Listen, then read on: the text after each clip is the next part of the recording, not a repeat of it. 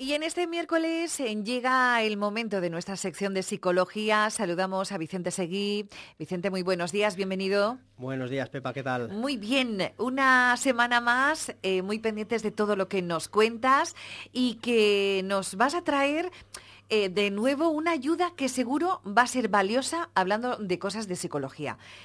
Trataremos hoy de profundizar en el tema de los delirios, que tratamos hace dos semanas en el último programa. Exacto, Pepa. Hoy vamos a intentar profundizar en el, tema de los delirios. Ya estuvimos hablando esto eh, hace un par de semanitas y hoy vamos a intentar clasificarlos un poquito más. Para los que no nos pudieron escuchar hace dos semanas, eh, ¿podrías explicarnos muy brevemente qué son los delirios? Por supuesto, vamos a recordarlo. Se entiende por delirio a una falsa creencia o idea que el paciente o persona acepta con total convicción a pesar de que las pruebas o evidencias exteriores demuestren todo lo contrario.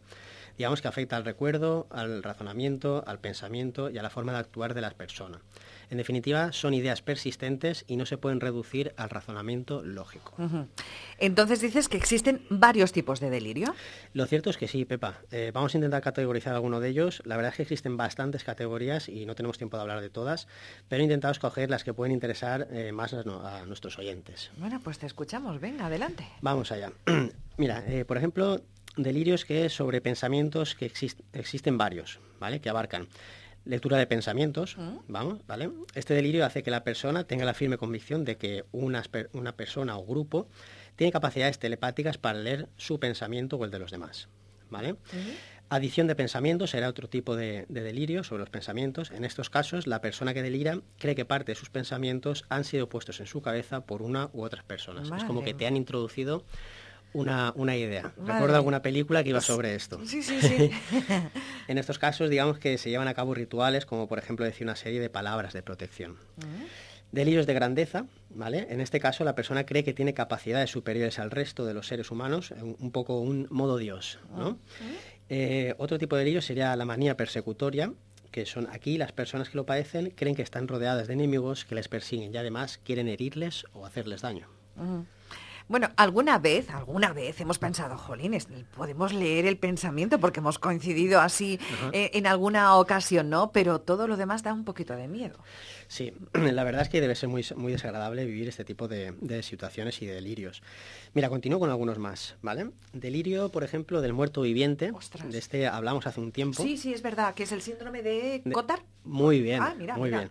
Síndrome de Cotard, del muerto viviente, que tratamos el, año pasado pues, por estas fechas.